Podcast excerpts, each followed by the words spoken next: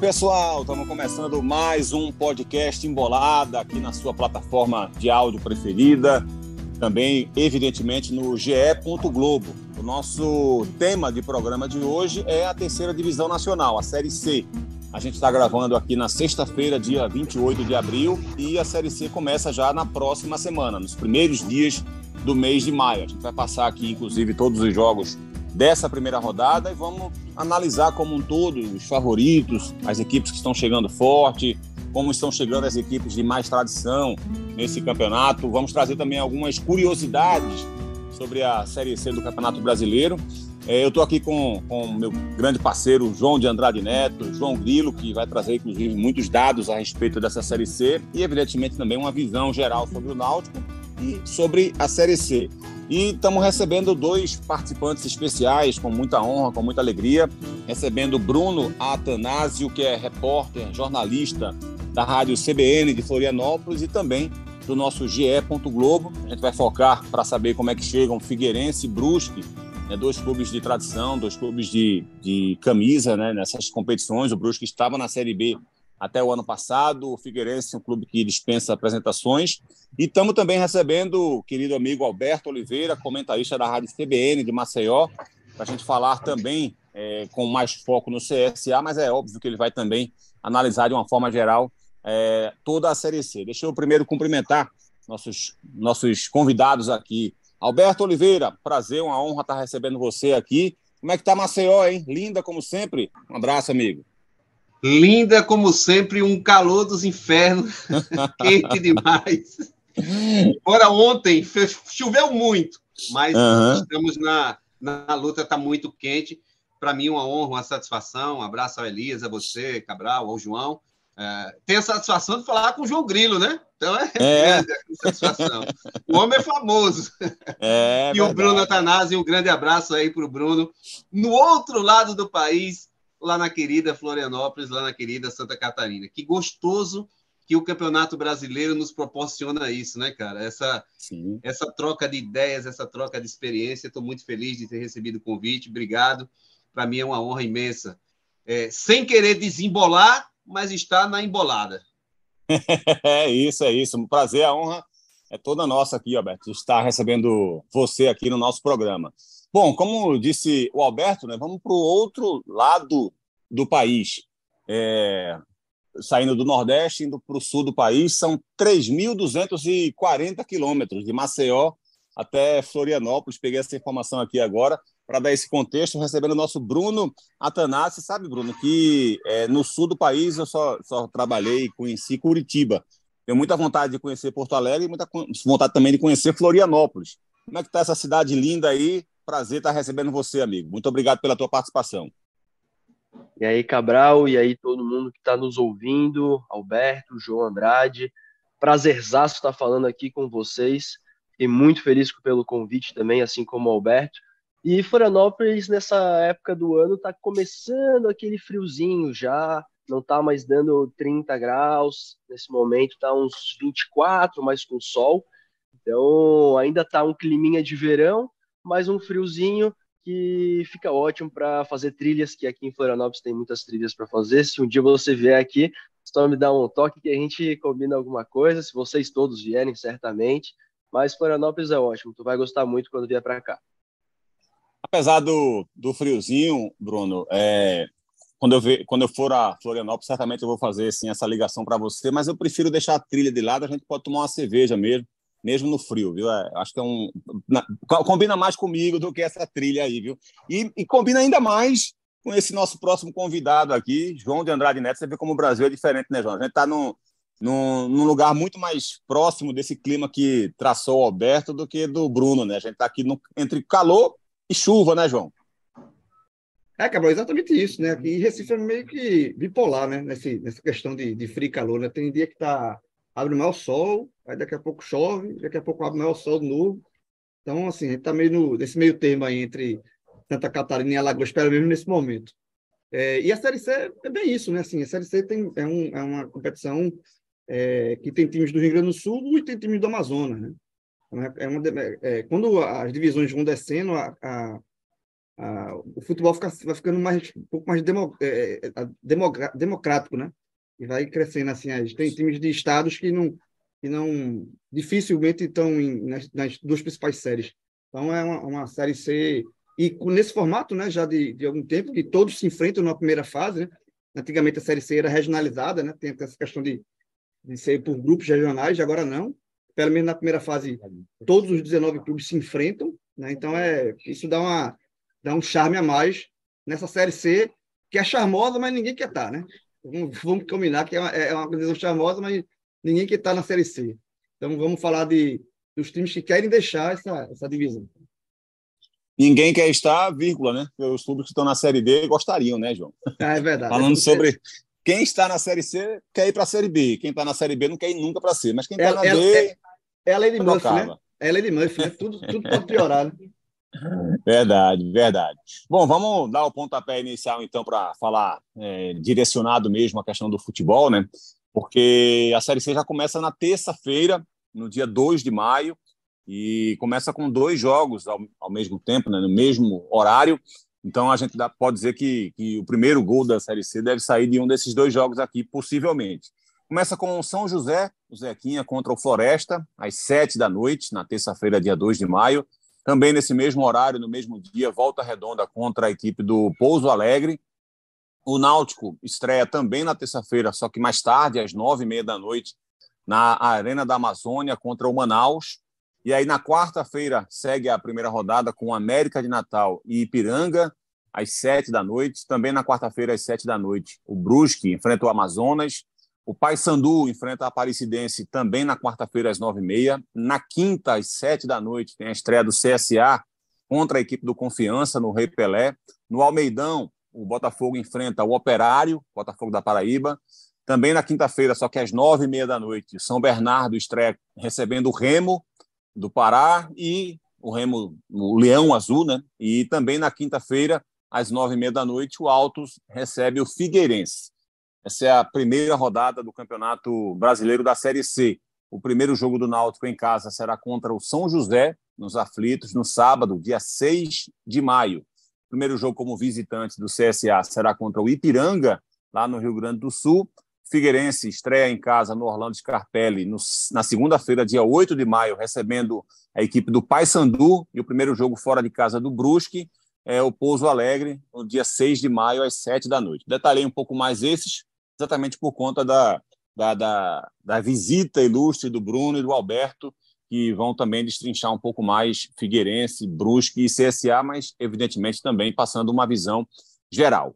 Primeiro, eu queria é, saber do Alberto é, e depois do Bruno também, a visão que eles têm, como a gente está focando um pouco mais aqui no Náutico, mas repito, a gente vai falar sobre outros clubes também, a visão que o Alberto tem aí de Maceió sobre como o Náutico está chegando, como é que o Náutico é visto nessa Série C, como é que as pessoas de Maceió, de, de Alagoas e como as pessoas do CSA veem o Náutico nessa Série C. Qual a visão de vocês aí sobre a equipe pernambucana, Alberto? É, eu acho que o João Grilo trouxe uma, uma fala muito interessante quando ele falou de, de um campeonato democrático, né? É, nós temos todas as regiões do país representadas. Nós temos sete do Nordeste, que é a maioria, temos cinco do Sul, quatro do Norte, três do Sudeste e apenas um do Centro-Oeste. Mas é um, um campeonato é, muito diversificado. Outra coisa, é, antes disso colocar essa situação do Náutico, é que é, eu tenho dito desde o ano passado é que houve um movimento de que, em algum instante, a gente defendia que a Série B ela começou a se misturar com a Série A. E esse mesmo fenômeno, mesmo que inicial, é um fenômeno que que contempla a Série C hoje. Porque times que rodaram assim, Série A, Série B, Série C, você já tem mais de 25%. Você já tem o CSA, o Náutico, marcas fortes, o América, o Remo, o Paysandu, o Figueirense. É, são marcas fortes que fazem com que a Série C, repito, ainda no momento inicial, ela, ela se começa a se misturar com a Série B do Campeonato Brasileiro. Todos esses times que eu citei e mais alguns que a gente pode discutir à frente são times que têm características, peso de camisa, força regional de estar na Série B. É, Para mim, o, o Náutico ter caído foi algo, eu diria até inesperado, pelo que a gente viu no começo da temporada, é, com o Náutico com um time é, que parecia ser um time competitivo, e depois o Náutico se perdeu ao longo da competição. É, hoje se fala muito de o poder financeiro para você ter um investimento, já que a, a Série C é muito diferente da Série B, é, que tem uma cota mínima, né? E a CBF está tentando ainda trazer esse, esse tipo de contextualização para a Série C do Campeonato Brasileiro. É, mas é, o ano que o Náutico faz dá uma ideia de um Náutico mais competitivo. Eu vi o Náutico fazer alguns bons jogos é, na Copa do Nordeste. É, vi também passar os dramas que passou, inclusive em Copa do Brasil. Mas acho que é, é muito difícil quando a gente faz uma avaliação inicial sem nem a competição ter começado. Normalmente, essa nossa avaliação vai pelo que você já viu na temporada e pela tradição, pela força, ah, pelo Estado que tem um poderio. É, mas acho que o Náutico, ele numa Série C, ele sempre vai estar entre aqueles times com condições de brigar por acesso. Eu não estou dizendo que o Náutico sobe, eu estou dizendo que ele tem a condição de ser um dos times que briga por, por acesso. Eu gosto muito, talvez vocês aí no, é, no Recife não gostem tanto do trabalho do dado, mas eu acho que com o material humano que o, que o dado tem no Náutico, é, os resultados que ele produz, é, eu acho que é um resultado acima do que você tem em termos de material humano aí por parte do Náutico. É, e ele, ele é respeitado mesmo, é, Alberto. Assim, ele evidentemente ainda não tem uma carreira tão, tão sacramentada, digamos assim, né? Por exemplo, é, ele passou no Náutico, no Santa, ainda não passou no Esporte, por exemplo. É, ainda há alguma desconfiança quando ele acerta com o Náutico, por exemplo, mas já há também um, um grande número de aprovação. E acho que a renovação de contrato dele foi é, ideia da maioria da torcida, porque realmente ele passava essa impressão. É, inclusive, a gente fez um podcast aqui embolado no final do ano passado, Alberto, que eu e o João estavam participando, e a gente dizia que dificilmente o Náutico conseguiria contratar alguém é, do nível do Dado Cavalcante para disputar uma Série C. É, seria difícil que isso acontecesse, né, em termos financeiros e em termos até de interesse mesmo do treinador. Indo lá para Florianópolis, Bruno, qual a visão que vocês aí têm a respeito do Náutico e como é que vocês imaginam que o Náutico chega para disputar essa terceira divisão nacional? Então, Cabral, sendo bem sincero, aqui o pessoal do sul do Brasil, é, principalmente na minha jurisdição Santa Catarina, é, não assiste tanto, não acompanha tanto o futebol para cima do país. Isso é triste, né? Porque daí chega nos campeonatos e começa a falar besteira. Mas a gente parte de uma parcela da imprensa que estuda o campeonato que os, os clubes que estão cobrindo vão participar, chegam a estudar por cima.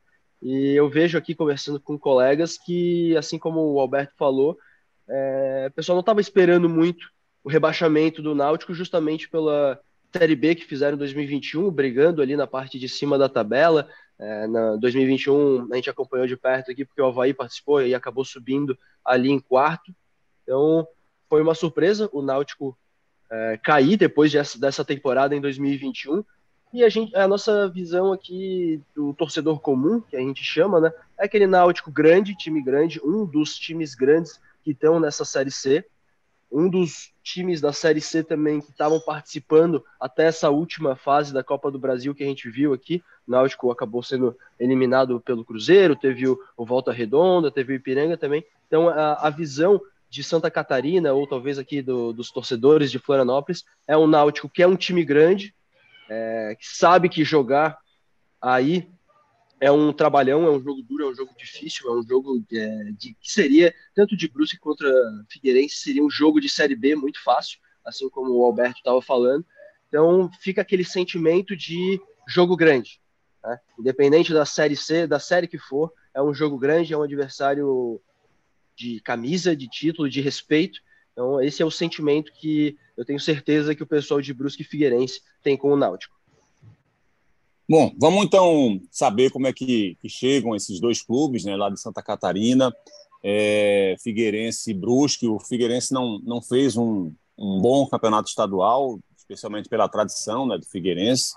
É, já o Brusque chegou na decisão, mas perdeu para a equipe do Criciúma, né, que talvez tenha sido o clube que mais cresceu nesses últimos dois, três anos, no belo trabalho do Tencate lá no Criciúma, que saiu da Série A2 do estadual, foi campeão ano passado da Série A2 e esse ano foi campeão da Série A1, né, campeão é, estadual. É, e o Brusque acabou perdendo a decisão para o Criciúma. Então, como é que chegam esses dois clubes? O Figueirense, é, que é um clube também muito tradicional, de muita camisa, muito reconhecido, e que talvez o marco zero dessa decaída do Figueirense tenha sido o ano de 2019, né, Bruno? Que um ano complicado financeiramente, ano de jogadores é, em greve, por questão de salário. Como é que, como é que está o, o Figueirense nesse momento e como é que ele chega para disputar a Série C? Exatamente. O Figueirense viveu anos sombrios, teve um WO pela primeira vez na história, pela primeira vez até, acho que do, do campeonato da, da Série B que estava disputando. Então foram anos sombrios e está recomeçando. E recomeço nunca é fácil, né? Principalmente se tratando de dinheiro tratando de futebol, de um clube de tradição, um dos maiores de Santa Catarina. Então, a diretoria que está hoje no Figueirense está tentando ao máximo é, angariar novos fundos para investimento, para disputar a Série C. Aqui na, na, CBN Floripa foi até um dos presidentes do Figueirense, que tem o presidente da SAF e o presidente do clube. Um dos presidentes veio aqui falar que o Figueirense não tinha como disputar a Série C simplesmente ele jogou que não tinha como disputar a Série C, que precisava de dinheiro, não tinha como pagar todos os custos que são Série C, além dos custos de deslocamento e acomodação. Então, é um, é um caminho árduo para o torcedor do Figueirense, só que mesmo assim, o Figueira está conseguindo, né? Está é, conseguindo hoje, nessa sexta-feira 28, vai ter um evento aqui em Florianópolis para o Figueirense divulgar o novo patrocinador. Então a gente tem essa, aqui em Floripa, a gente tem essa esperança de que esse patrocinador ajude a pelo menos deixar o salário em dia, que é um, uma questão crítica aqui do Figueira. Esse início de, de, de, ano já foram dois casos de atraso de salário, atraso de imagem. Então, o Figueirense até chegou a pedir Pix para a torcida, não sei se vocês viram isso. Tem um Pix do Figueira, é, onde os torcedores vão lá fazer as suas doações para ajudar na questão de financeira de futebol, que é a folha salarial dos jogadores e também da, da comissão técnica e todos os integrantes ali do, do clube. Então, é uma situação muito delicada, mas apesar disso tudo, o Figueira chega, chega para uma Série C com esperanças. E a torcida abraçou, inclusive, né, Bruno? Exatamente, já, já bateu mais de 200 mil na, nas duas, duas primeiras semanas, dois, 200 mil de reais nas duas primeiras semanas. A torcida vem abraçando todo mês. O Figueira relembra a torcida, né? Porque a folha salarial tem que ser paga todo mês, né? Então tem sempre todo mês relembrando a torcida de pagar.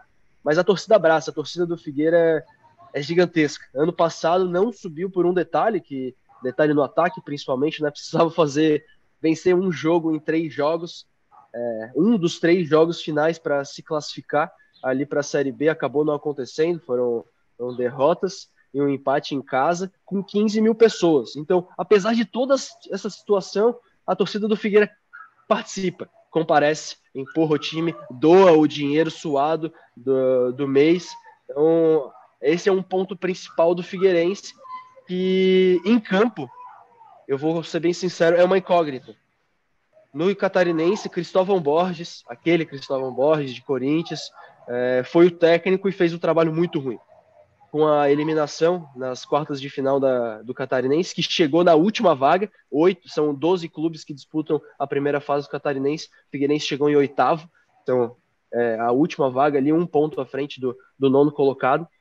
Então o Cristóvão fez um trabalho muito ruim, sem padrão de jogo, é, os treinos, pelo que a gente ouvia de bastidores, assim, não era o que é esperado de um cara com peso, com o nome Cristóvão Borges, e foi contratado Roberto Fonseca recentemente.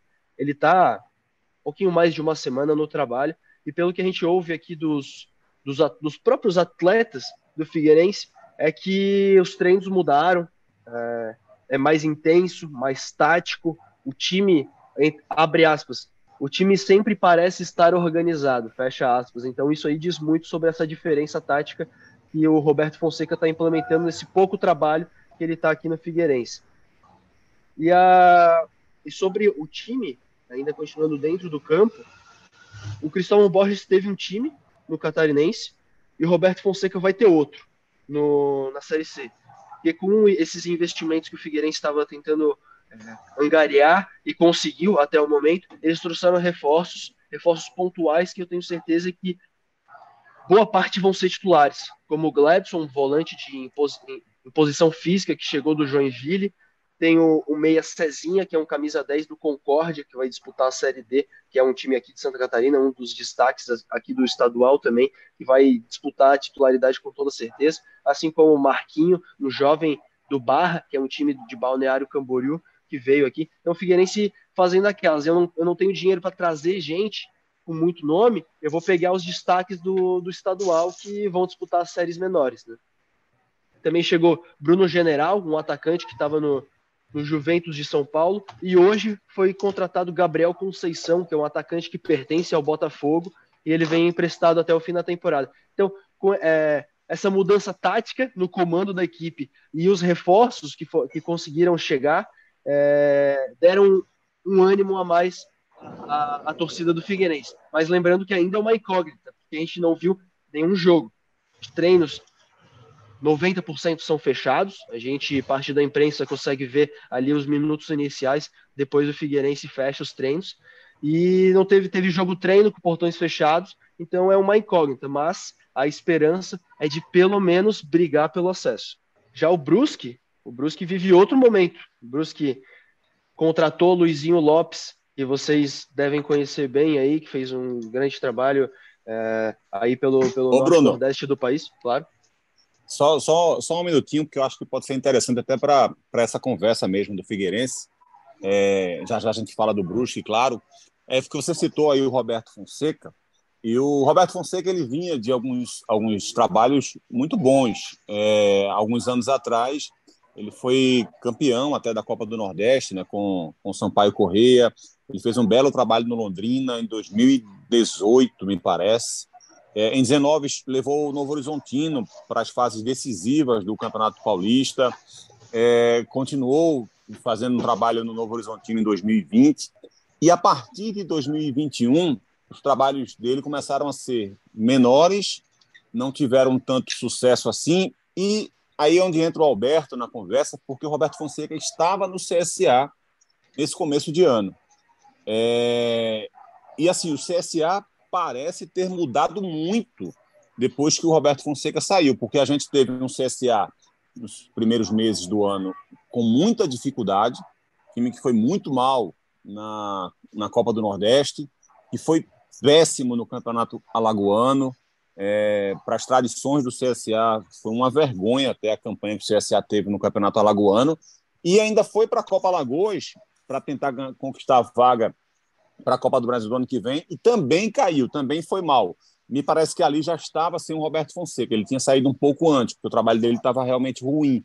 Então, é, Alberto, até para te inserir nessa, nessa, conversa, como é que você imagina que chega o Roberto Fonseca lá para lá para o Figueirense, porque ele, repito, tem esse potencial, já tinha feito bons trabalhos anteriores, mas vem aí nos dois anos ruins e estava no CSA, onde também fez um trabalho ruim esse ano, né? É, a minha contextualização em relação ao, ao Roberto Fonseca é que ele é um, é um técnico da, da divisão, né? Ele tem experiência em jogar essa, essa divisão, em comandar times é, na Série C. É, no CSA, realmente, os resultados dele não foram bons, é, mas há uma, uma contextualização também. É, com o rebaixamento do ano passado, o CSA precisava, é, pela queda de receita, pela gigantesca queda de receita, o CSA precisava é, ter resultados. É, e o Roberto Fonseca chegou é, com o time, com o presidente que ainda estava, depois o presidente renunciou, é, e aí veio uma nova junta diretiva, depois se elegeu um novo presidente, mas o CSA precisou queimar etapas, sabe, Cabral e, e amigos? É, ele, por exemplo, teve que antecipar treinamentos, porque no dia 5 de janeiro o CSA já estava em campo pela pré-copa do Nordeste. E, e, essa antecipação, essa queima de etapas, trouxe contusões para jogadores que, em meio a esse trabalho do Roberto, o CSA chegou a ter 12, 12 jogadores entregues ao departamento médico. Então, é, o Roberto saiu do CSA, a priori, sem muita explicação do que aconteceu. É, me pareceu que o, o, o, o, grupo de jogadores tinha rejeitado o Roberto Fonseca e, e, e é muito difícil você dizer, mas que trabalharam para derrubar o treinador num jogo até pelo Campeonato Alagoano contra o Aliança. O CSA fez uma partida assim terrível, com um minuto de jogo. O CSA já estava perdendo o jogo por 1 a 0 teve um pênalti em seu favor e perdeu esse pênalti. Então, é, foi um jogo assim que você revendo esse jogo, você não acredita que o CSA teve esse desempenho.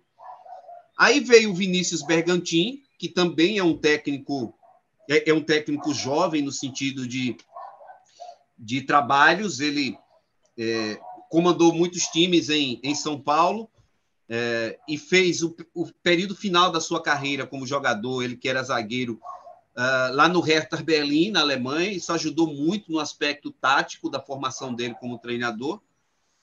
É, mas ele chega ainda com um elenco que era um elenco ineficiente, né? E foi começando a fazer substituições. O CSA, como você disse, foi lanterna no, no grupo dele da Copa do Nordeste, não chegou nem às semifinais do Campeonato Alagoano. E na Copa Lagoas ele foi até a semifinal, venceu o Asa até os 47, que daria a ele a decisão para ir a decisão, e ele tomou um gol e perdeu para o Asa nos pênaltis. Então é um ano é, terrível para o CSA. Aí o CSA passa por uma reformulação de elenco, mandou mais de 12 jogadores embora. Ele tinha quase 40 jogadores no elenco. E esse CSA que a gente viu nos últimos 15 dias é um novo CSA.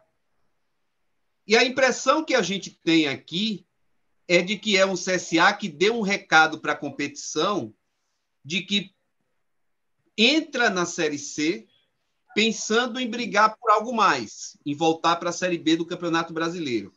Porque o sentimento, principalmente do torcedor, era que o CSA antes era um time que iria brigar para não ser rebaixado para a Série D.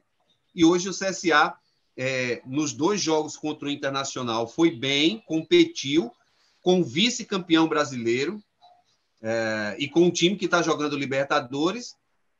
É, e aí dá uma esperança de que o CSA possa ter um campeonato mais competitivo. É, o começo do CSA é que é pesado, até falando em calendário, né? Ele faz um jogo em Maceió na quinta contra o Confiança e depois ele tem talvez a viagem mais difícil é, dessa Série C, que é a viagem para Erechim.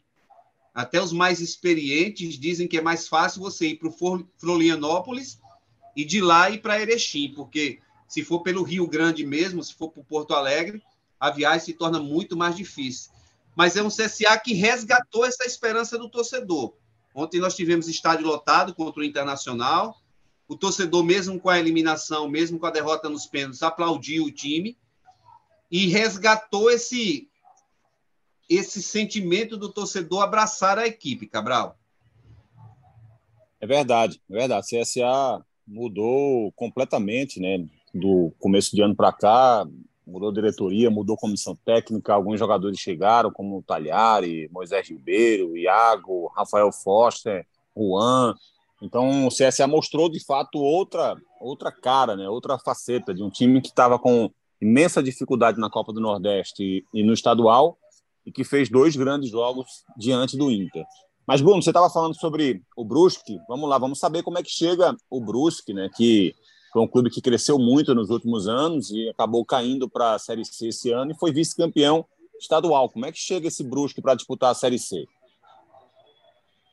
Apesar do vice-campeonato estadual pelo Criciúma, pelo que tu bem colocou, é... o Brusque chega animado, chega num bom momento os únicos dois jogos do estadual que ele perdeu foram os dois jogos da final, ambos 1 a 0, né? Tanto no Heriberto Wilson quanto no Augusto Bauer, com gols decididos em detalhes, não foi tipo falha da, da defesa, uma defesa que é muito sólida do Brusque, uma defesa que se manteve do ano passado para cá.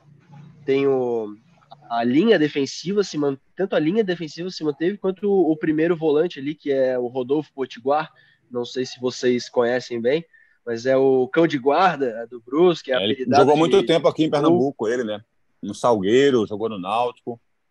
Isso, exatamente. Então vocês conhecem ele, sabe que é um. É, é. Além de ser o capitão, é o cão de guarda do Brusque mesmo e tá lá desde da, da, da Série D, desde a campanha na Série D. Então, é realmente o Brusque tem essa, essa cultura de manter os jogadores, tanto que boa parte dessa linha defensiva estava nas campanhas de Série D, Série C, aí na Série B, né, que acabou caindo. Tem, dentro dessa linha defensiva, tem o, um dos capitães também, que é o zagueiro Wallace, né, passou pelo, pelo Corinthians, pelo Flamengo, então outro nome conhecido do Brusque.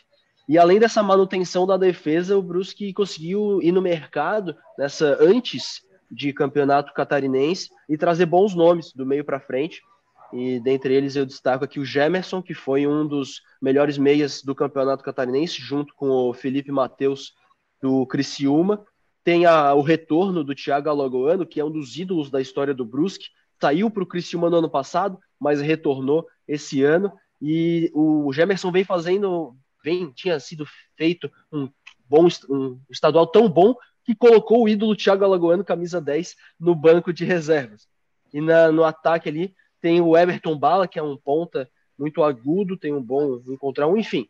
O Olávio também, esse Everton Bala e Olávio com quatro gols cada no Campeonato Catarinense. Então, uma defesa sólida e um ataque onde tem três caras que já que fizeram quatro gols no Campeonato Catarinense. Então, o Brusque vem com um modelo de jogo muito bem definido pelo Luizinho Lopes, que é o um modelo de ter a posse, de ter um jogo vertical, de ter laterais bem ofensivos que apoiam, tanto na linha de fundo quanto chegando para o meio, e uma defesa sólida que já se conhece há muito tempo.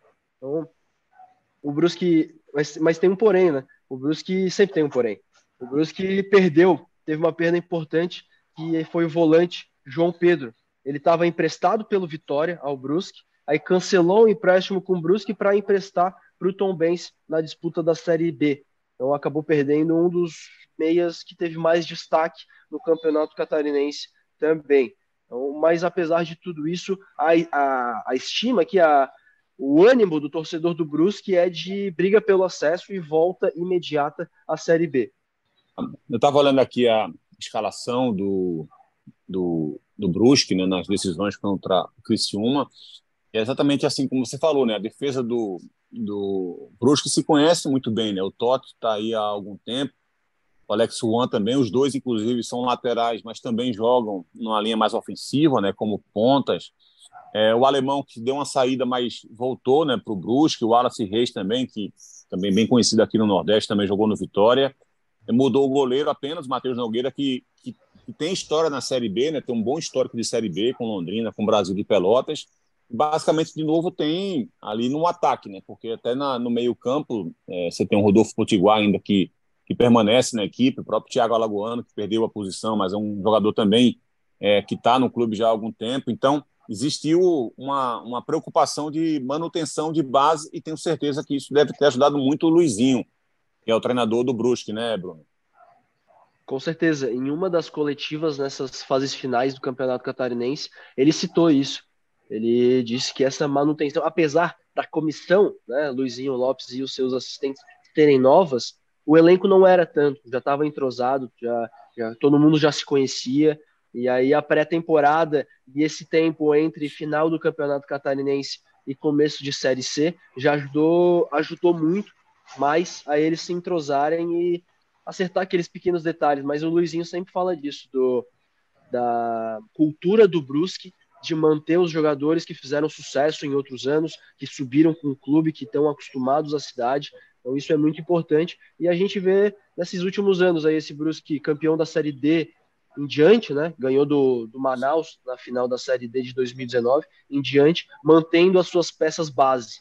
Apesar do Matheus Nogueira ser o titular, o goleiro reserva é o Juan Carneiro, que estava no Brusque no ano passado, foi um dos heróis do título estadual do ano passado também. Então, é, o Matheus Nogueira veio do Londrina, que disputou a Série B no ano passado, mas o reserva imediato dele é um cara conhecido também, é um cara que também com bastante história no Brusque. Engraçado, é, Brusque... Cabral. Não, Alberto, diga. É engraçado que a reação do CSA na temporada ela começa justamente contra o Brusque. Olha aí. É, a chegada, de, a chegada de alguns jogadores, e eu, eu brinco que o Talhares chegou dois dias antes do jogo.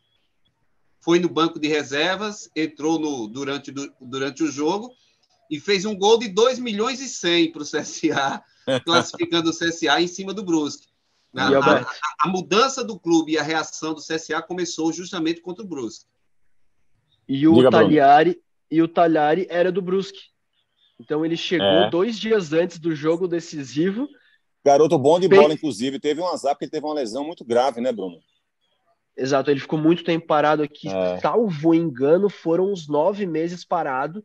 Aí ele voltou um jogo no Augusto Bauer contra o Isso. Vasco no ano passado e teve a oportunidade do pênalti. Do e pênalti, deu dois é. toques. É, ele deu exatamente. dois toques, escorregou com o pé esquerdo e bateu com o pé direito. Deu azar, Aí, deu azar o garoto. Mas é um jogador assim que, que mostrou muito, muito talento realmente, né? E foi uma pena que isso tenha acontecido com ele, né? Ele ter passado tanto tempo fora se cuidando de uma lesão, né?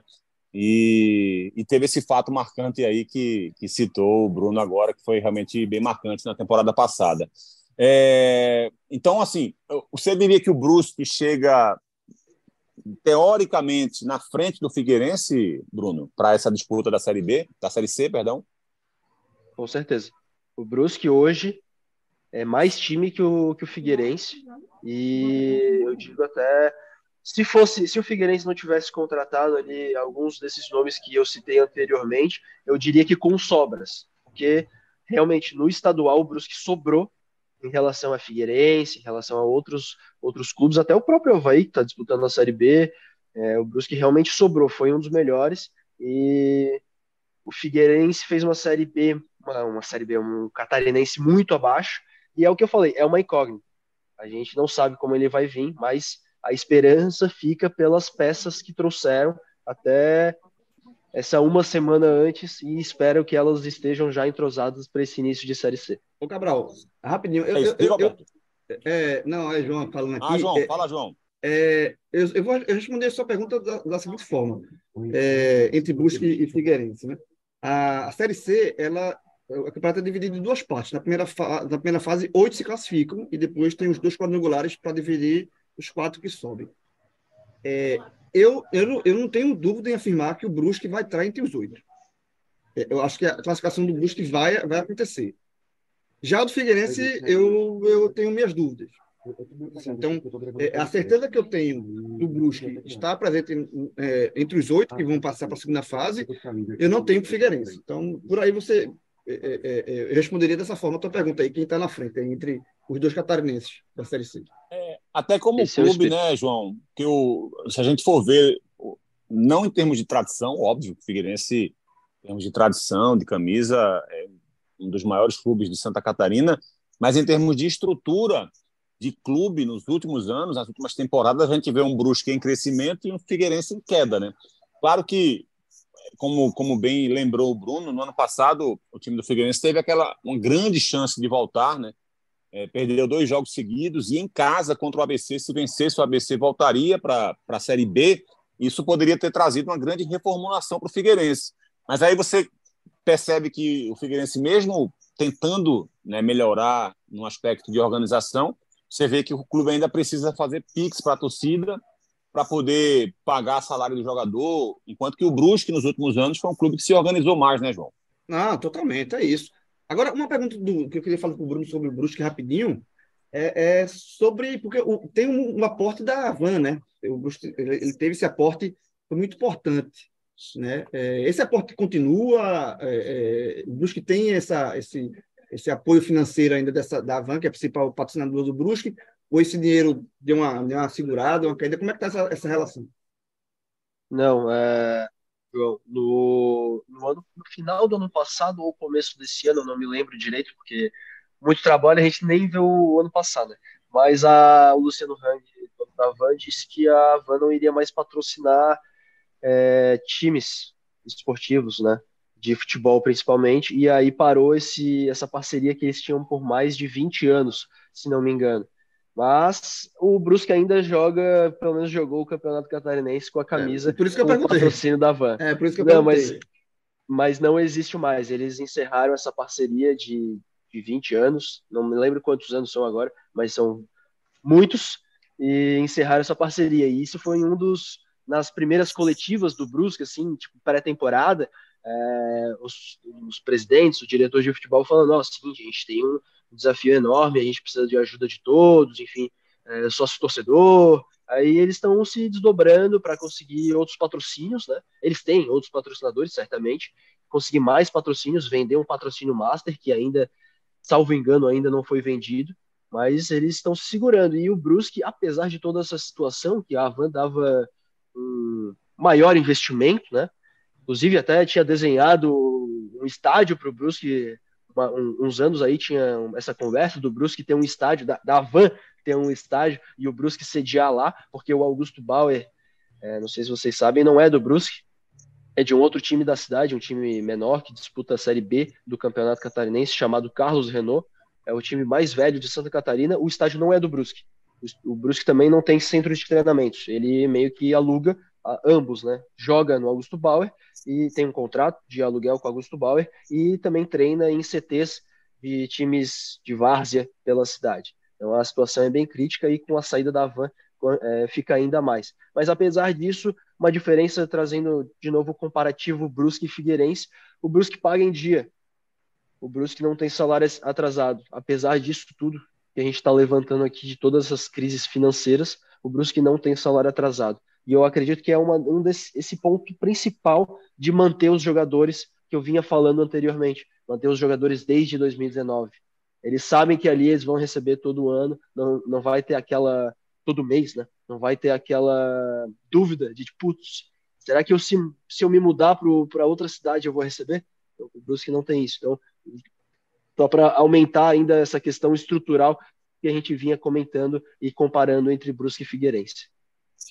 É isso, Bruno. Muito obrigado pela tua participação. A gente vai continuar aqui no nosso podcast Embolada, mas acho que a gente conseguiu traçar um bom raio-x aí de Brusque e Figueirense, até porque hoje, dia 28 de abril, sexta-feira, já já tem clássico por aí, né, amigo? Exatamente, a gente está na expectativa aqui para Criciúma e Havaí. Então, o trabalho hoje é, claro, dessa pincelada ótima aqui no, que foi fui convidado, mas o trabalho hoje é focado em Criciúma Havaí pela Série B. É isso. Bruno, muito obrigado pela tua participação. Foi, foi bem legal, nos ajudou bastante aqui no nosso podcast Embolado e até a próxima. Muito obrigado, Cabral, pelo convite, a todo mundo que está aqui com a gente. Fica à disposição aí para quando vocês quiserem que eu, que eu volte, quando precisar, é só entrar em contato comigo e um abraço. Valeu, valeu mesmo, Bruno. Vamos continuar aqui, então, conversando sobre Série C e vamos dar uma, uma focada também agora maior no CSA, para aproveitar nosso querido Alberto Oliveira aqui. É... Você, você já passou né, por, essa, por esse assunto, Alberto, mas acho que é importante a gente frisar que o CSA de hoje não há comparação com o CSA de 40 dias atrás, 50 dias atrás. Né?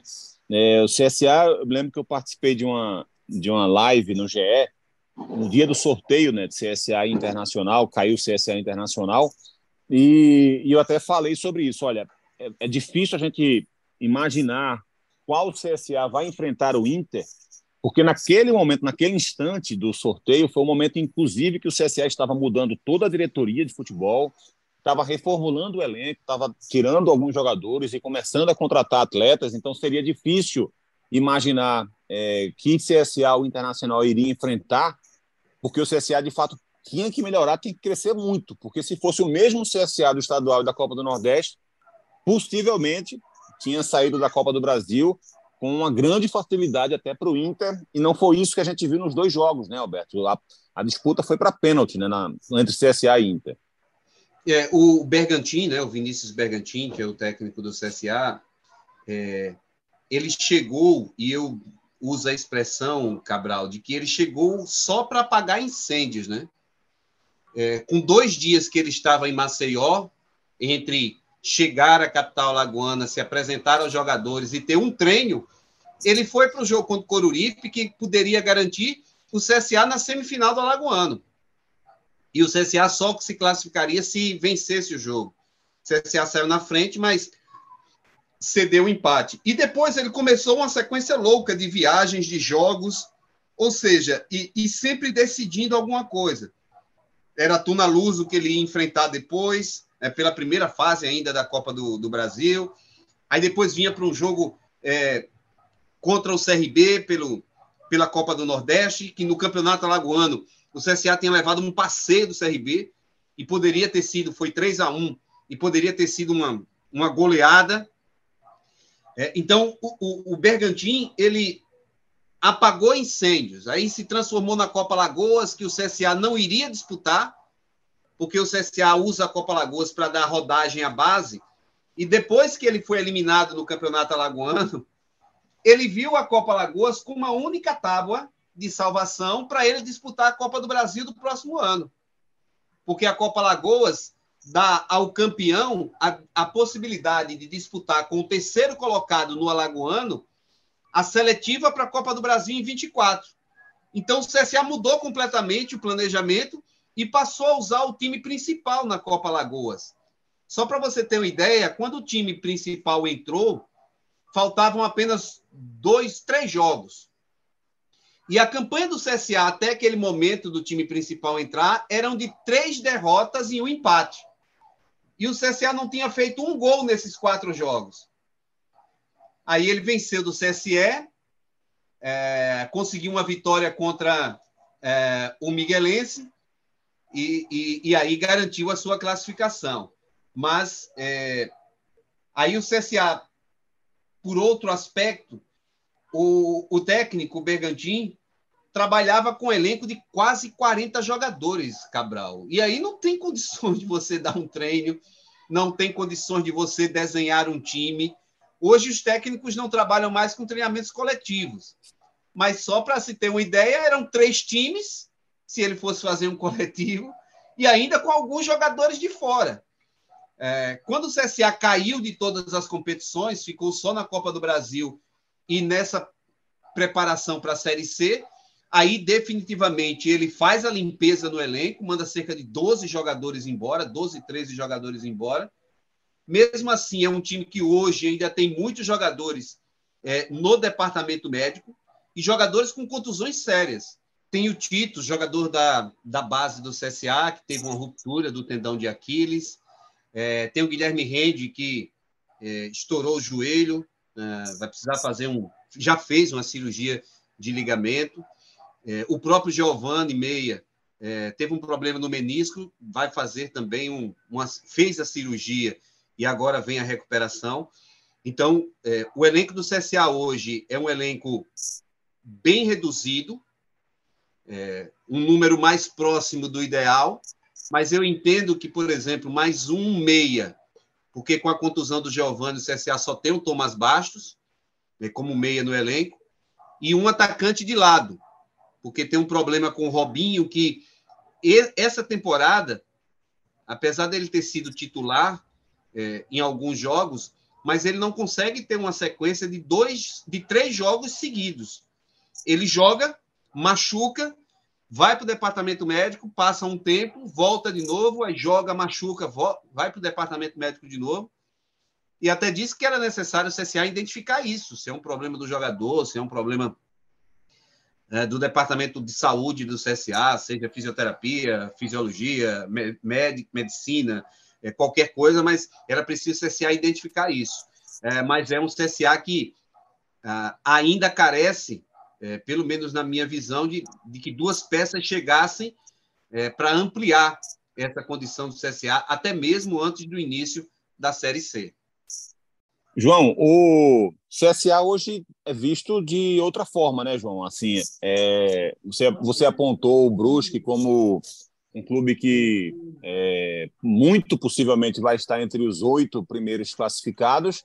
Eu acho que o CSA, pelo que fez contra o Inter, claro que foi pouco ainda, foram dois jogos apenas, mas a gente percebe um CSA se transformando, pelo menos. A gente, a gente sabe que o CSA que vai disputar a Série C não é o mesmo que disputou a Copa do Nordeste e o estadual. Será que daria para apontar o CSA como um, um, possível participante dessa fase final? Lembrando que ainda tem Remo, ainda tem Paysandu, tem os clubes do, do Rio Grande do Sul, né, que especialmente o Ipiranga vem crescendo muito nos últimos anos. Você tem o próprio Bruxo, você tem o Náutico. Dá para apontar o CSA como esse esse clube também forte para chegar na fase final, América do Natal. Você acha que o CSA pode ser apontado assim, João? Cabral, eu, eu, eu prefiro esperar um pouco mais porque realmente é, é uma reformulação, né? Porque primeiro, os primeiros meses do CSA foram desastrosos, assim, era, era impressionante, assim, a campanha, por exemplo, ele ter ficado fora das finais do, do campeonato estadual, sabe, assim, o, também a, a, campanha fraca na Copa o, o CSA, a, a, a primeira imagem do CSA no ano foi assustadora, né? Então, como a, essa mudança toda uma, é, é, um, um, é, uma, é um uma mudança radical, é, os dois jogos contra o Inter na Copa do, do, do, Brasil deram uma boa impressão. Mas a gente sabe assim também tem, tem a motivação do jogo em si, né, do mata-mata contra o Inter, um jogo que vale muito, tem a motivação daquele, daquele momento ali. Agora, para uma competição, numa primeira fase, 19 rodadas, e assim, é, você joga em casa, depois você vai jogar lá em, no, no Rio Grande do Sul, depois um campeonato com viagens longas e, rodadas espaçadas, eu, eu, eu, eu quero aguardar um pouco mais desse CSA, porque não vai ser toda a rodada que vai ter a motivação do jogo do Inter. Né? O CSA não vai jogar todos, todas as 19 rodadas da Série C com a mesma pegada, com a, com a mesma entrega. Então, eu prefiro esperar o, o, um pouco mais desse novo CSA. Só que o, a, o CSA tem uma história com a Série C que foi, foi arrancada, né? O CSA foi campeão em 2017, fez a final com Fortaleza, foi campeão, e depois foi para 2018, subiu e, e, e, jogou, e chegou na Série A, né?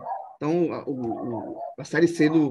Aquela Série C de 2017 ali, então a Série C que, que é, é, marcou esse, essa ascensão do CSA, que bateu na Série A e agora está de volta para a terceira divisão. Mas, assim, o CSA de 2023, eu me, me, me dou o direito de esperar um pouco mais. Alberto, é, para você, olhando para a Série C, o que é que você percebe de, de força? De onde é que você acha que vão vir uh, os maiores concorrentes, digamos assim, do CSA?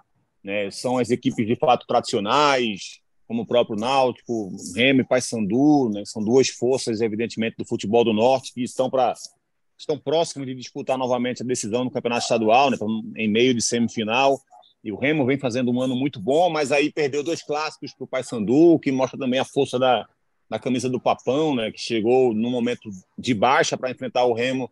Perdeu o primeiro jogo, mas depois venceu duas vezes, quase que seguidas, a equipe do Remo. É, ou você, o próprio Figueirense, a gente citou agora há pouco, Brusque, o América de Natal, o Botafogo, quem você está esperando que sejam as equipes mais fortes dessa Série C, Alberto? É, eu, eu tinha dito lá no, no começo que é, é muito difícil a gente é, prever algo, né?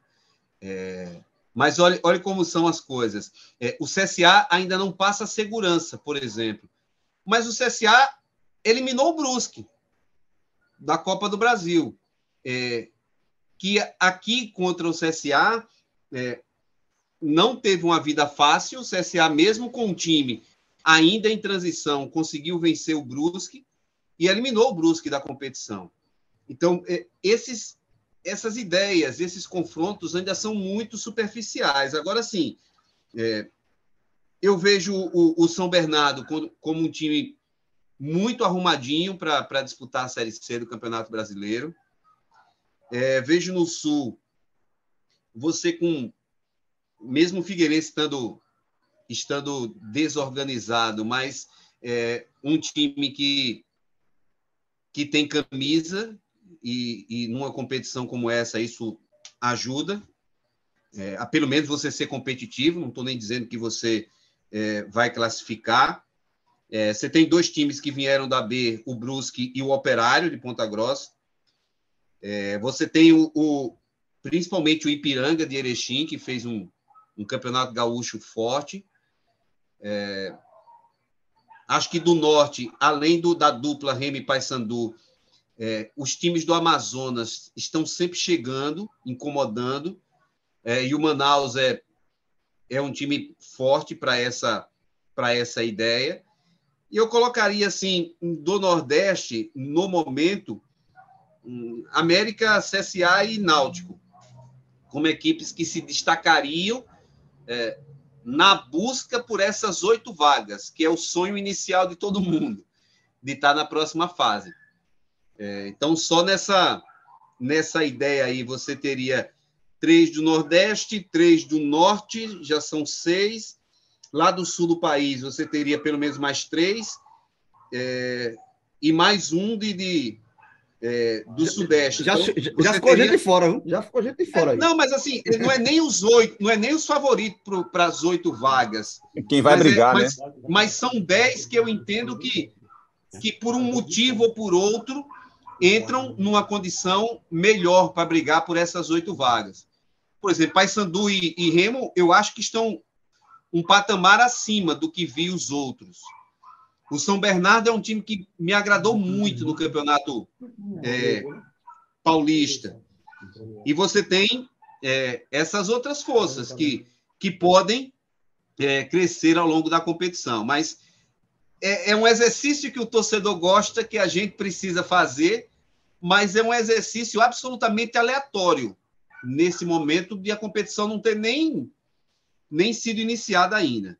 Perfeito, Alberto, perfeito, é isso. É uma competição de fato muito difícil, é uma competição que ela parece ser longa, mas acaba que se você não começa bem, você fica para trás, às vezes pode te complicar lá na frente, porque são só jogos de ida, né? são 19 jogos apenas, então na primeira fase, então isso pode ser um fator complicador para as equipes né, que, que disputam a Série C, enfim, é um exercício difícil, até porque a gente também é claro, não conseguiu assistir todos os jogos de todo mundo e tem muita reformulação. Né? O próprio São Bernardo, que estava muito forte, perdeu alguns jogadores importantes que foram contratados por outros clubes. O CSA, que estava muito mal, reforçou muito bem a sua equipe, então isso pode trazer também uma diferença. Enfim, é difícil fazer de fato esse exercício. Concordo plenamente com você e queria te agradecer muito, viu, Alberto, pela tua participação. É, amanhã tem Botafogo de Ribeirão Preto e CRB também aí para você, né? Hoje está de folga em relação a jogos mas certamente deve ter algum programa aí na, na CBN. Leve um abraço fraternal a toda a equipe da Rádio CBN e queria mandar um abraço também especial para um amigo meu, que é de uma rádio concorrente, a CBN aí Maceió, mas certamente deve ter uma, uma, uma boa amizade com você, que é meu querido César Pita, que eu tive o prazer de conviver com ele, a gente trabalhou junto também é, em 2010. É um cara, uma figura extraordinária. E leve meu abraço para ele da Rádio Pajussara e também a todos os amigos da Rádio CBN e a todo o povo de Maceió, viu, Alberto? Não, um abraço a você, um abraço a, a Elias, o nosso a voz, né? O nosso produtor. Um abraço ao João. É, tive ontem com o César Pita no estádio Ripelé, bati um papo legal com ele.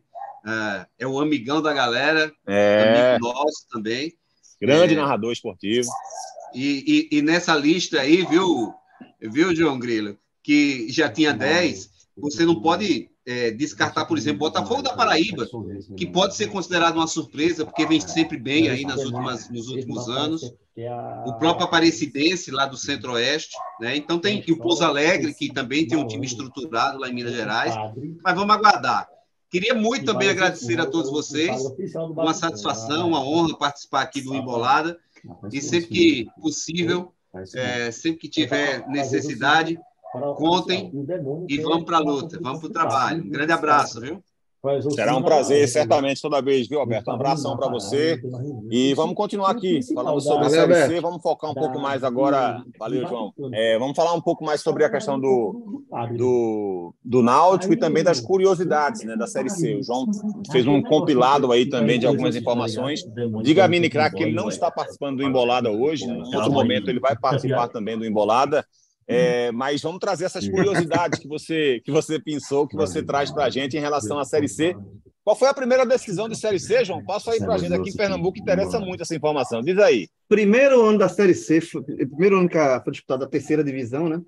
Foi em 81, 1981, e a final foi Olaria, do Rio de Janeiro, que foi o campeão, contra o Santa Amaro.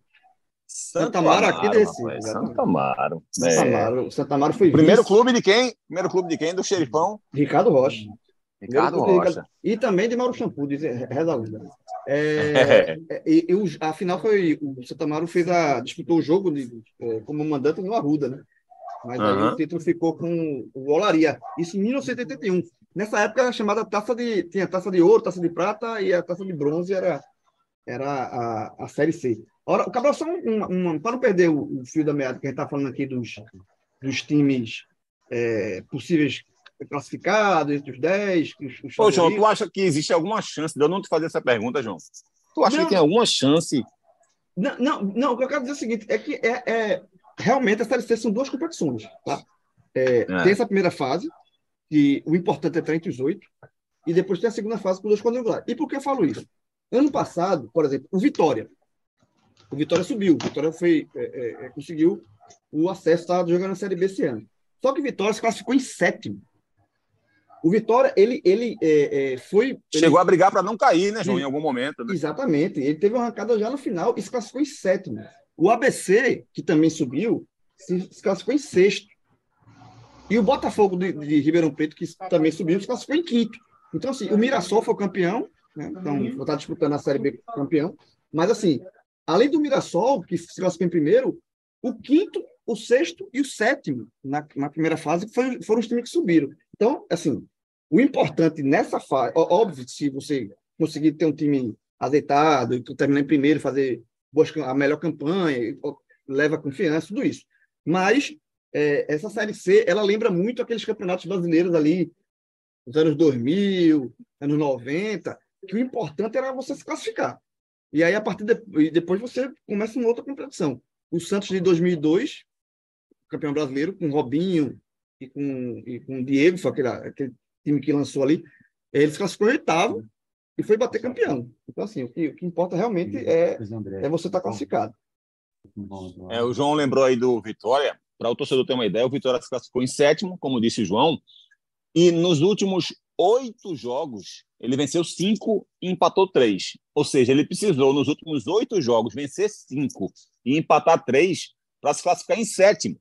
Em sétimo lugar. Então, você vê como a, o Vitória vinha fazendo um campeonato bem ruim né, na Série C e, e conseguiu chegar na, na, na, na, sétima vaga, né, na penúltima vaga, e olha, João, estou pegando a classificação aqui do ano passado, ele fez 29 pontos.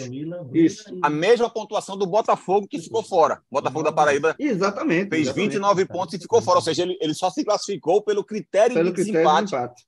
E foi o saldo de gol. Então, você vê e como subiu, ele vinha né? mal no e campeonato. E, e, e, acabou subindo. E no final Exatamente. das contas terminou subindo. Então, é isso, é isso que eu quero. Assim, é, é o importante é estar é tá entre os oito e depois tentar. Porque são dois quadrangulares aí, até divide os clubes. Então, enfim. E agora, sobre as curiosidades da Série C ainda, só para terminar. Sim, é isso que eu ia dizer a você. Vamos passar as, as curiosidades. Ah. E aí, quando a gente acabar as curiosidades, a gente foca no Náutico para a reta final do nosso programa. Do, da, dos 20 clubes que vão disputar a Série C esse ano, três já foram campeões, né? É, o Náutico foi campeão em 2019, o CSA, que a gente já falou há, há pouco tempo atrás, foi campeão em 2017, e aí bateu na Série A, e o Remo. O Remo foi campeão em 2005. São, então, esses três times são os, os clubes que podem buscar o bi, digamos assim. Eu não sei se é muito bom não você buscar bi de Série C, não. Mas tá aí, né? É, são times que vão, podem... O, o, e o maior campeão da Série C é o Vila Nova, que tem três títulos. O Vila Nova é tricampeão. Ele foi campeão em, em 95, foi campeão em 2015 e 2020. Então, o Vila Nova é Vila Nova é tricampeão e eu garanto que nenhum torcedor do Vila Nova quer buscar esse tetra, não. É, outra, outras curiosidades aqui. É, o time que mais jogou na, na história da Série C, que tem mais jogos, é o Botafogo de, da Paraíba, 223. Foram 223 partidas na Série C, o time que tem mais jogos e está mais uma vez disputando a, a competição. É, o Ceará, durante, durante muito tempo, foi o time que mais jogou Série B. Eu, se não me engano, foi ultrapassado pelo CRB. CRB agora eu acho que é o time que tem mais, mais participações em Série B e o Botafogo é o time que tem mais jogos na Série C. E, no geral, somando desde a edição de 81 até a edição de 2022, é, lembrando que a Série C ela, ela não foi disputada alguns anos ela não foi disputada. Em 2000, por exemplo, não foi disputada, foi quando teve aquela Copa João Avelange, mas 93 também não foi disputada, 91 não foi disputada. Então, assim, ela, e de, de, ela passou de 81, esse ano que a gente falou, que foi a taça de, de bronze, que o Olaria foi campeão em, cima de Santa Amaro, e depois ela só voltou a ser disputada em 95. Então, ela passou muito tempo aí. É, ela só teve. Ela começa a ter uma regularidade só a partir de 2001. Aí, desde 2001, ela vem todo ano vem sendo realizada a Série C. Então, você vê que é uma, uma divisão é, que, por muito tempo, foi a última divisão do futebol brasileiro. Né? A Série D foi criada em 2018. Não, desculpa, 2008. É, a primeira edição da Série C foi em 2009. O Santa caiu em 2008. Então, assim, é, por muito tempo a Série C foi a última divisão e por conta disso, é, no total, 312 clubes diferentes já jogaram a Série C. 312. Por quê? Porque, como eu falei, muito a, a, nas primeiras, na Série C de, por exemplo, em 94, Série C de 96, era a última divisão. Não tinha, jogavam 90 clubes, entendeu? Então, por isso, esse número é tão, tão alto assim, de clubes que já disputaram a Série C, 312. E entre, entre, os, entre os campeões, que o Cabo falou aqui de Náutico, Ceará e Remo, o Fluminense. O Fluminense foi campeão da Série C em 99, nos aflitos. O Fluminense foi campeão. Fluminense, ó, time que estão disputando Série A esse ano que foram campeões de Série C. Fluminense, é, o América e o América Mineiro. Esses dois times já foram campeões de Série C. João, esse negócio de, de disputar o bicampeonato de Série C, dependendo, evidentemente, do tamanho do clube, né? Claro, é, dependendo do tamanho do clube, o primeiro título que ele conquista na Série C, ele comemora muito. Se ele ganhar um segundo, ele já comemora em casa, né? O primeiro ele comemora no bar, ele comemora é. né, com a turma. O segundo, ele já comemora em casa, escondido. Ele fica feliz, mas ele não tem orgulho de ficar feliz com aquilo, não. Ele toma uma cervejinha, ele fica feliz pra caramba, mas acho que ele não fica muito muito orgulhoso daquilo, não. Acho que é mais ou menos assim, né? É, o, o, o, Ituano, o Ituano é bicampeão, o Vila é, o Vila é tri. E o torcedor do Vila em 2020 fez o quê? Quando conquistou o tri? Da, da pois é. Se a gente pegar, acho que a, as imagens do jogo, acho que a gente vai ver a torcida do Vila comemorando muito mais em 95 do que em 2010, viu? Eu tenho dois títulos de Série C. Por quê, João? Eu tenho, a Tuna foi campeã. Minha Tuna foi campeã ó, 92. Título Primeiro, primeiro, primeiro é, time paraense a ser campeão brasileiro, a Tuna, campeã da Série C em 92. Mas tem tanto time, João, que eu tô, eu, tô, eu tô surpresa de ter só dois títulos na Série C. Eu não, achava tenho, que eu tinha uns cinco ou seis. Eu tenho, eu tenho a Tuna, mas vamos falar do outro. Vamos... vamos focar no outro, vamos focar no outro. Ô, João, como é que, que, é que você espera do Náutico, hein? Esse time que já mostrou pontos muito positivos esse ano, mas também já mostrou alguns defeitos que parecem que não desaparecem da equipe. Fez um bom jogo contra o Cruzeiro, mas aí na Série C o tipo de jogo vai ser diferente, não vai ser um jogo para ficar se defendendo, para puxar contra-ataque. O é que a gente pode esperar desse Náutico, hein? Cabral, assim, é, eu sendo bem uma visão bem um pouco otimista, assim, assim sendo, sendo otimista, deixa, colocando melhor a frase. É, eu acho que o Náutico chega para disputar essa Série C me, melhor do que eu imaginava em janeiro, por exemplo. Porque eu, a gente lembrando que o Náutico foi, foi rebaixado, da forma que foi, né, para a Série C, sendo lanterna e saco de pancada da Série B. E aí ficou com o, o Dado, permaneceu, o Vitor Ferraz, o Souza e o Anilson já foi embora. Então, o reformular muito o elenco. Reformular não, na verdade, ele montou um elenco. E se você pegar hoje, o, o elenco que o Náutico montou lá no começo, quando você monta um elenco novo, é natural que nem todas as contratações dê certo. Né? Mas eu acho que o, o, o balanço final, para o Náutico começar a iniciar, eu acho que o Náutico começou, é, conseguiu manter um, é, criar um elenco, manter um, ter um time para é, não vai fazer o feito o CSA, por exemplo, que vai ter que reformular, reformular tudo, a gente falou. Então, o Náutico, ele começa é, fazendo contratações pontuais, né? já trouxe alguns, alguns jogadores, é, ainda vai fazer mais umas contratações, eu acho que o Náutico vai ficar em, entre quatro e cinco contratações para esse início, o que é um número aceitável para um time que, repito, no começo do ano ele não tinha ninguém. Então, é, e, e, a temporada do Náutico, eu acho que o grande, a grande derrapada e a grande farrapada foi o jogo do Salgueiro, a eliminação para o Salgueiro, né? nos pênaltis, da forma como foi. Foi, foi o, o, a, a, o resultado inesperado, digamos assim. Porque o Náutico ser eliminado pelo ABC na Copa Nordeste nas quartas de final. Mas em ABC... termos de atuação, aquele jogo do ABC lá foi. Foi muito ruim, também, é, foi né? muito ruim, mas é. teve toda uma circunstância, né? A questão do, é, a questão do Vitor Ferraz, tudo já foi muito debatido. Mas, enfim, o Náutico ser eliminado nas quartas da Copa do Nordeste, o Náutico estando na Série C, é um resultado aceitável. O Náutico ser eliminado na terceira fase da Copa do Brasil, pelo Cruzeiro, aceitável também. Assim, o Náutico, acho que ele bateu no teto dele, poderia. O que, o que machuca é o roteiro, né? Se levar o gol no finalzinho ali e tal, mas é, bateu no teto. Então, o, é, você levando, olhando friamente, assim, o único resultado e esse foi muito ruim, de fato. Foi a eliminação do Salgueiro, porque comprometeu a participação do Náutico na Copa do Brasil do ano que vem. O Náutico não vai, não vai estar na Copa do Brasil do ano que vem. O que, o que por outro lado, ele é, aumenta a responsabilidade de subir esse ano, né? porque se o Náutico disputar de novo a Série C ano que vem, ele não vai ter recurso nenhum de Copa do Brasil. Mas eu acho que o Náutico ele começa a Série B dentro desse, nessa briga inicial que a gente falou aqui, para ficar entre os oito, eu acho que ele, ele está entre os favoritos para ficar entre os oito. Tá? E aí o campeonato vai dizer, a medida do campeonato a gente vai vendo como é que vão se comportando os outros times, como é que vai, como é que vai se desenhar esses outros quadrangulares, aí, os dois quadrangulares. Mas eu, eu acredito que o Náutico não se classificar entre os oito seria, pelo que o Náutico apresentou, pelo trabalho que o Náutico fez agora, seria um vexame. Eu acho que o Náutico ele, ele pode se classificar entre os oito, sim. Eu não estou dizendo que ele vai classificar em primeiro, nas primeiras colocações, mas classificar em quinto, em sexto, tem uma classificação, entre aspas, tranquila, para ficar entre os oito, eu acho que o Náutico tem, tem elenco, conseguiu montar um elenco para isso. É, João, eu, eu confesso, inclusive, que gostei muito, por exemplo, da chegada do Eduardo. O Eduardo, eu acho que ele precisava sair do Vitória.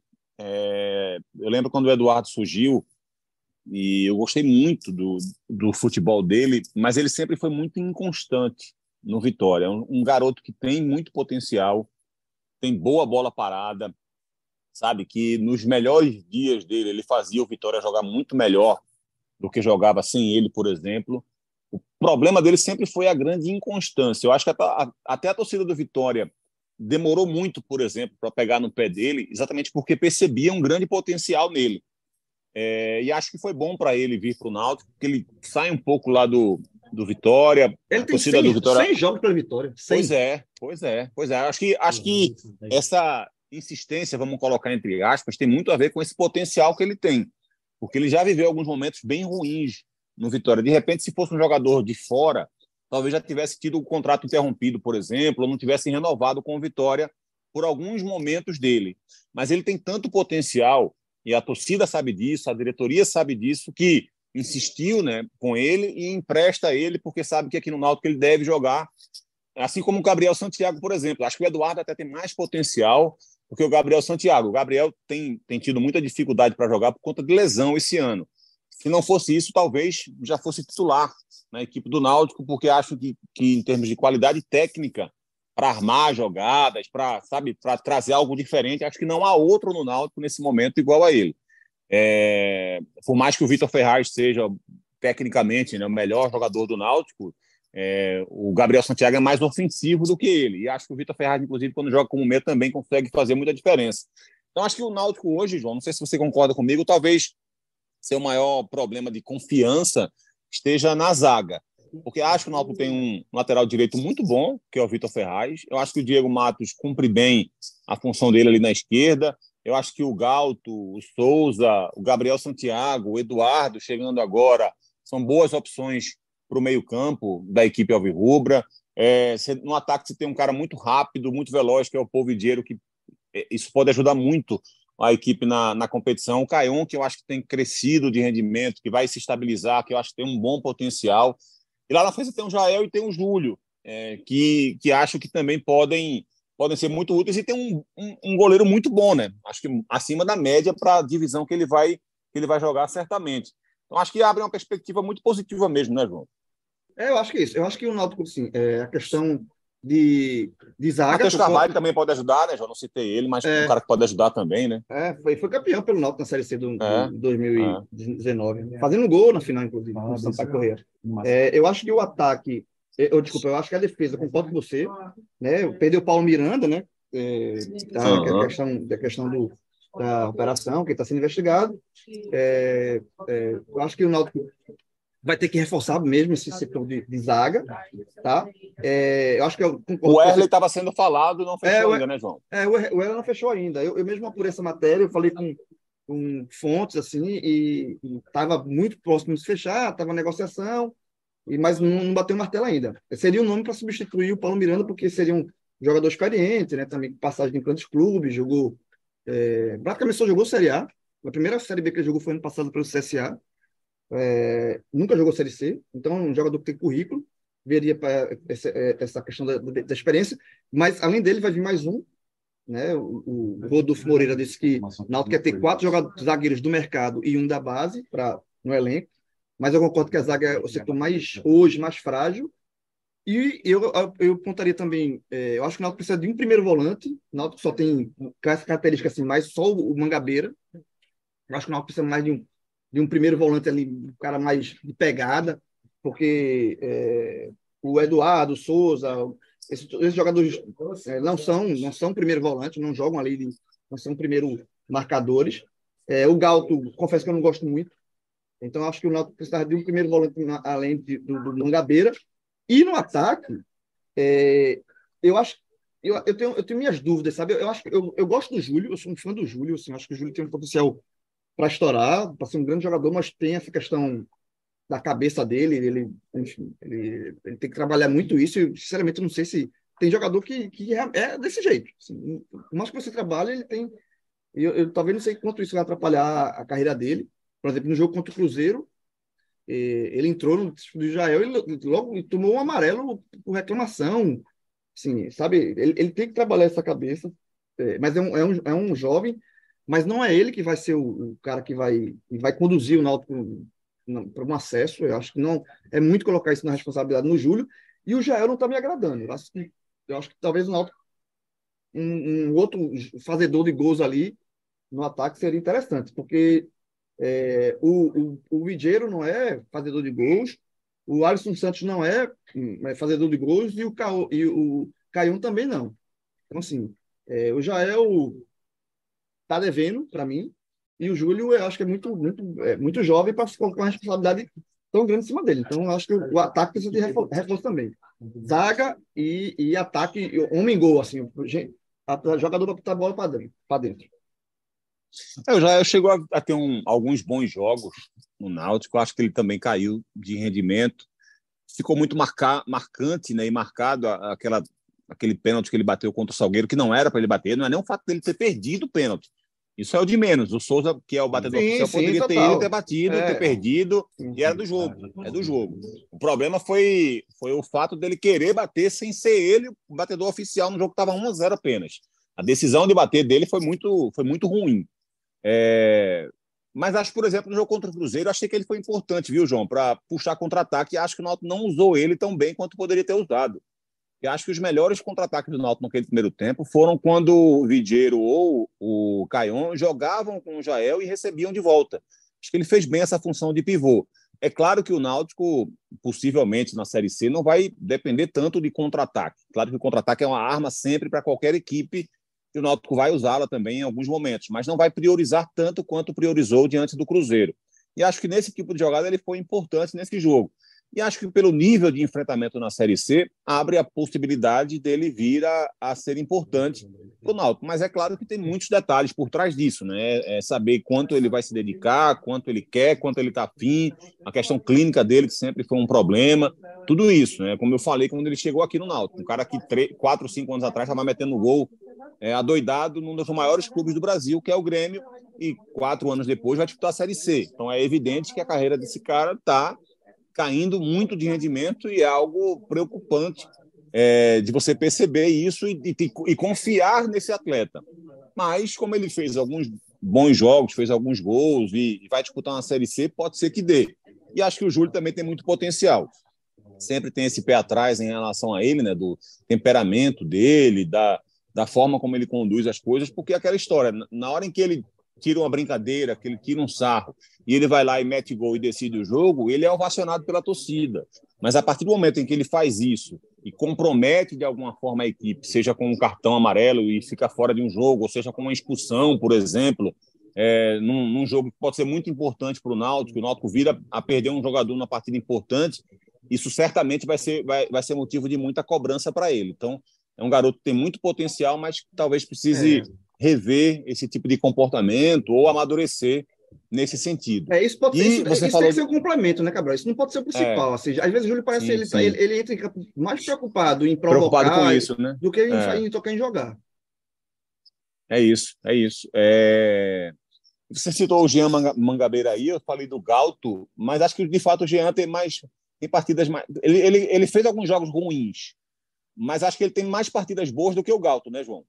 Tem, tem. E tem mais pegada também. Eu acho que uhum. é, é, tem mais. Pra, pra, eu acho que é importante ter um jogador desse no meio de campo, assim, que pega mesmo, assim, que marca.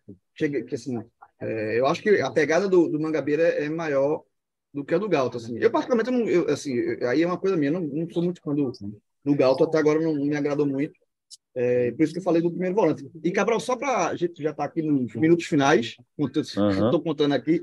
O dado que você falou do Jael. É, veja só, em 2018, ele estava no Grêmio. Ele, ele, fez 45 jogos pelo Grêmio, fez 12 gols e 8 assistências. Uhum. É, só para. Jogando Série A, né? É, jogando Série A. Série A Libertadores. É, 45, 12 gols e 8 assistências. Aí de lá para desde então, os números do, do Jael são muito fracos. São muito baixos. Pois é, inclusive passando quase que uma temporada inteira sem jogar, né? É, por não, conta de lesão, é, é verdade. Uma temporada inteira sem jogar. Uma temporada ele, inteira, né? É, ele não jogou em 2022, ele não entrou em campo em 2022. É. Então é, é isso, né? A gente não está a gente não tá negando que o Jael tenha tido ótimos momentos na carreira, muito pelo contrário, esse o fato dele ter tido ótimos momentos na carreira é que demonstram a queda de rendimento dele, né, João? Exatamente, é, é exatamente sobre isso que a gente está falando. A gente está falando de um jogador que está caindo de rendimento. E a gente não sabe se ele já, já parou essa queda de rendimento, se vai estabilizar agora, se vai voltar a crescer, se vai continuar caindo. Essa é a grande questão é, em relação a ele. Claro que o começo da competição vai dizer, né, vai, vai apontar, e o Náutico pode, de repente, fazer alguma contratação mais para frente e, de repente, é, é, corrigir esse defeito ou se for se, se, se tornar de fato um, um defeito, né? É, João, e, a série C, e, a série C, e a Série C tem um, um, ponto importante, pode ser importante para o Jair, que é uma competição que, tirando esse início que vai ser um pouco mais puxado, mas os jogos são uma vez por semana, joga sempre no final de semana. Então, para a recuperação de um cara feito Jael que tem esse, esse depende muito do, da questão física para jogar, pode ser importante passar os primeiros jogos do Náutico, né? Como eu falei no começo do programa, estreia dia 2 de maio, às 9h30, contra o Manaus, fora de casa, lá na Arena da Amazonas.